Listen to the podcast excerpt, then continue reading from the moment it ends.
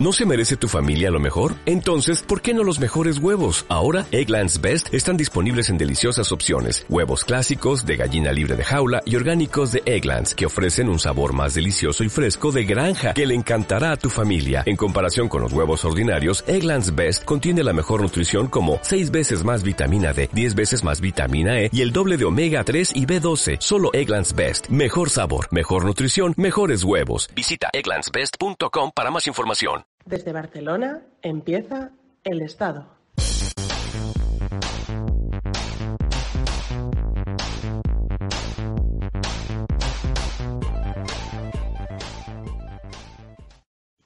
Un saludo a todos y bienvenidos una vez más a este regreso del podcast del Estado.net. Hoy contamos con Íñigo Martínez Zatón, es diputado en el Parlamento Vasco por Izquierda Unida y también es responsable de organización de Ezqueranitza. Un saludo, Íñigo. Hola, ¿qué tal, Andreu? ¿Cómo, ¿Cómo ves este nuevo curso político en el País Vasco? Bueno, pues el, el, curso comienza, bueno, pues como todo el mundo, por una parte, pues muy condicionado, ¿no? Por el, por el coronavirus y especialmente también un poco por la gestión que hacen los gobiernos del, del mismo y empezamos con un nuevo gobierno vasco, en este caso, pues por desgracia, ¿no? Por, con mayoría absoluta, después del acuerdo del, del PNV y el, Partido Socialista de, Euskadi, que, bueno, que, que, ha posibilitado que se elija otra vez a Urcullo, pero bueno, también con, con graves problemas debido a la, a la gestión de, de esta situación por parte de, del gobierno vasco, ya que, por ejemplo, el martes día 15 hay una huelga general en el sector educativo convocada por todos los sindicatos debido a la falta de medios eh, tanto de protección como de personal que se han puesto a disposición de la educación pública. Y también el día 18 con eh, movilizaciones unitarias de todos los sindicatos de la, de la sanidad eh, pública porque llevamos arrastrando mucho tiempo ¿no? de recortes en la atención eh, primaria y ahora mismo, debido a también la situación del,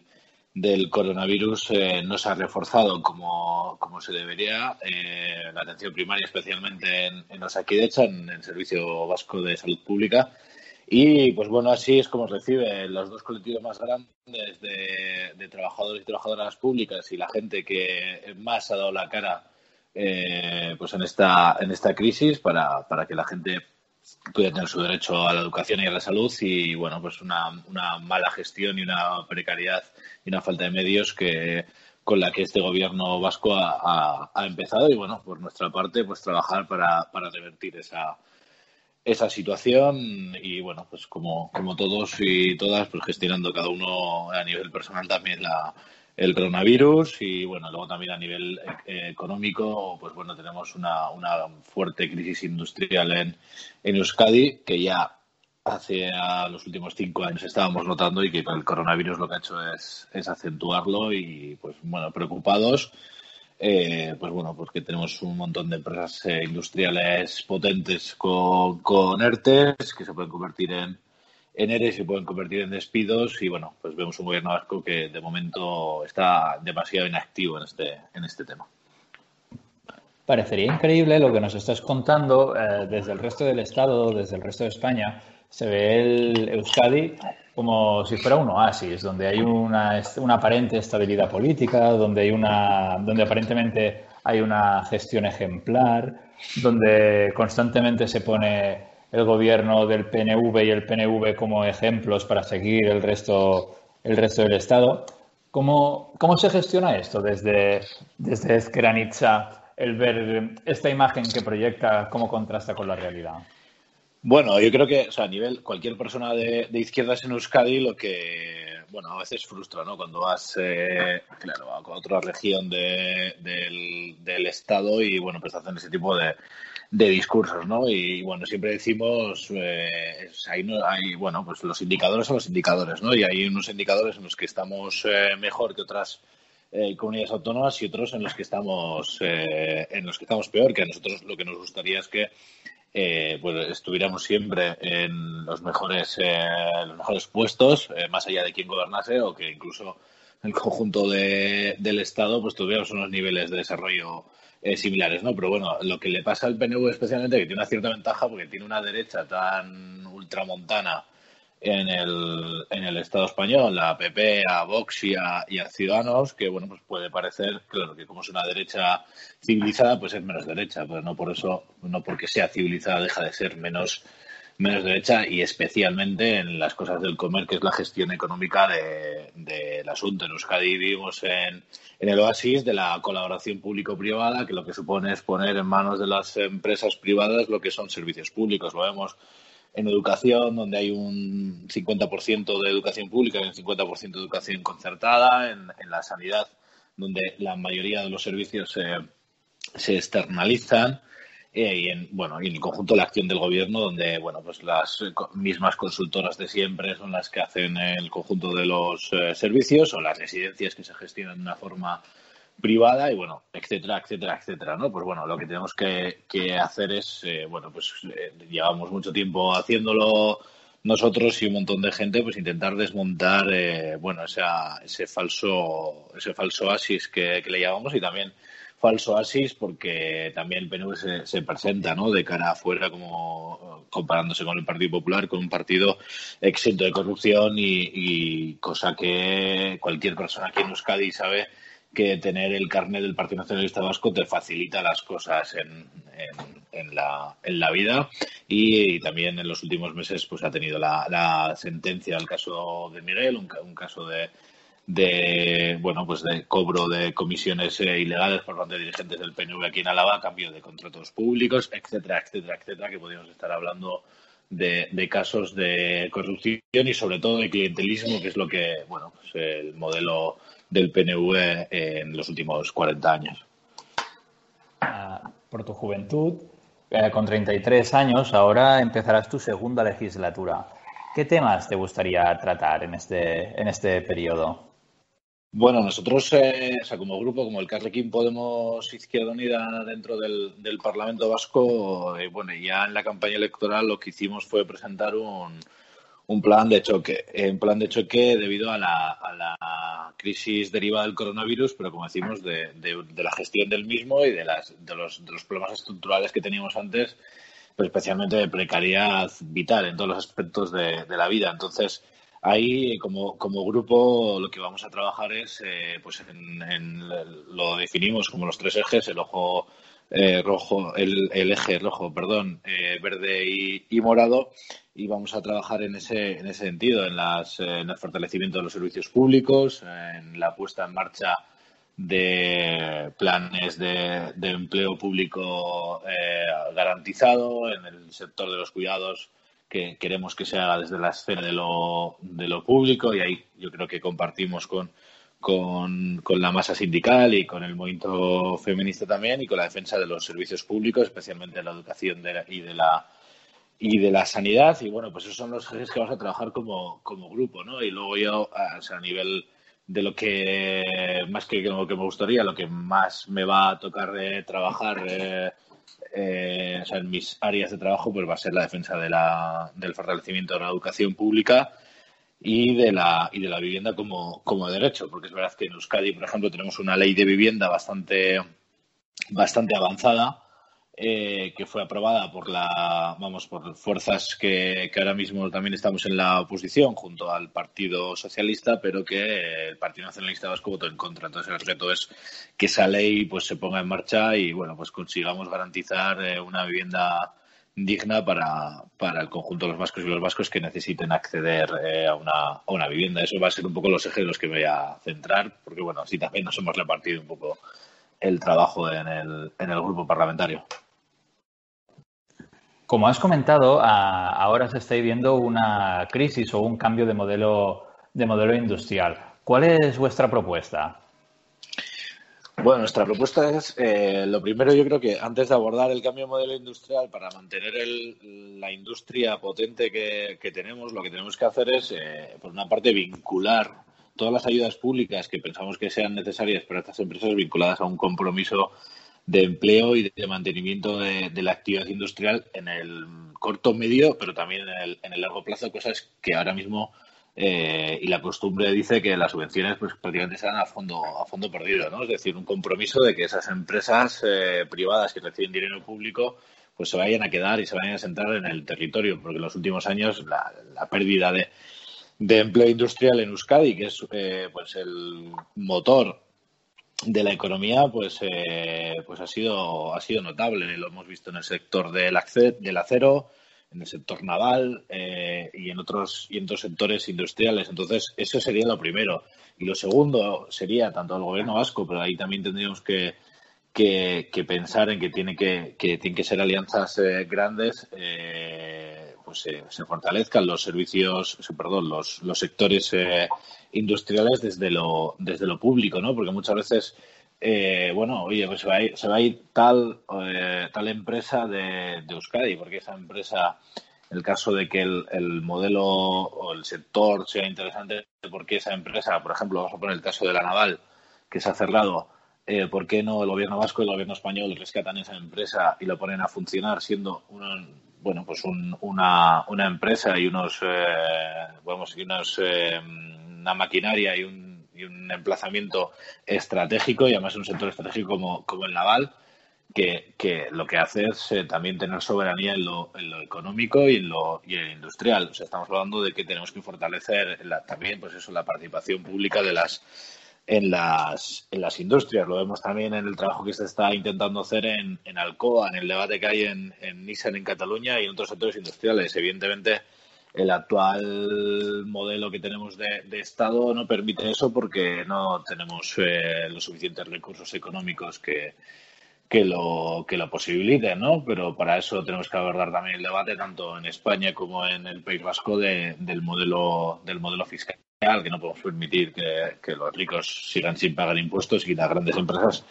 evadan impuestos eh, año tras año, ¿no? Es decir, tenemos que apostar en el corto plazo. Si tenemos que ayudar a empresas, que esas empresas eh, tengan unos compromisos de mantener el empleo y de mantener la producción. Y lo segundo, en el medio y largo plazo, pues abordar el tema de la soberanía económica e industrial, que es lo, fundamental, no solo en el País Vasco, también en, el conjunto del Estado, Cataluña y en, y en el conjunto de, Europa, porque, bueno, pues al final es lo único que va a permitir un desarrollo eh, a largo a largo plazo. Y bueno todo esto evidentemente que no lo, no lo he mencionado porque son muchas cosas eh, eh, a la vez bueno en unas líneas de trabajo de una transición ecológica que se tiene que hacer también con, con justicia social que es lo que generalmente a los gobernantes se les se les olvida em, cambiando de tema como experto en, geopolítica y en política internacional, ¿cómo valorarías en primer momento lo que está sucediendo en Bielorrusia? Bueno, a ver, eh, es un fenómeno, claro, eh, podemos hablar de por una parte de la política interna de, ese país, pero no podemos, eh, como, bueno, pues las claves geopolíticas de ese, de ese asunto yo creo que son las, las principales, lo demás pueden ser las, las excusas, ¿no? Eh, vivimos en una, en una Unión Europea que sigue empeñada en una política caduca, que es eh, pues seguir eh, con una política exterior que se diseña en Washington o que se diseña en el cuartel general de, de la OTAN, cuando lo que la lógica diría, viendo la geografía física de lo que es el continente europeo, que las relaciones de, de vecindad con Rusia fueran, fueran diferentes fueron relaciones de cooperación, fueron relaciones de, bueno, pues de, de, vecinos geográficos que, que somos, pero siguen empeñados eh, determinados países y, y, la, y, la, Unión Europea como, como institución en vivir a, a espaldas de, de, Rusia y contra Rusia. Nadie, no estamos hablando de, debates que tengamos que idealizar formas de gobierno en otros sitios, todo lo contrario, estamos hablando de eh, bueno, pues de una convivencia normalizada y de cooperación entre países que somos eh, que somos vecinos. Por tanto, el seguir agitando el avispero, en la, como siempre se ha dicho, ¿no? en la frontera con con Rusia, pues al final lo único que te causa son, son problemas, ¿no? Y tenemos países eh, eh, poco, eh, digamos, con estándares democráticos bastante cuestionables, como es el caso de Polonia, con, por ejemplo, con la legislación anti-diversidad sexual, anti-homosexualidad, que, que, está dentro de la Unión Europea y no se ha puesto ningún, ninguna condena por, por dicha política, que está agitando, por ejemplo, el avispero en, en Bielorrusia y en Rusia continua, continuamente. Por tanto, hay el papel de la Unión Europea tiene que cambiar. Con mucho lo que tendría que hacer es dialogar en dialogar con el gobierno de Bielorrusia y también con los actores de, de la oposición y bueno pues que la vía la vía que decían los bielorrusos sea la que se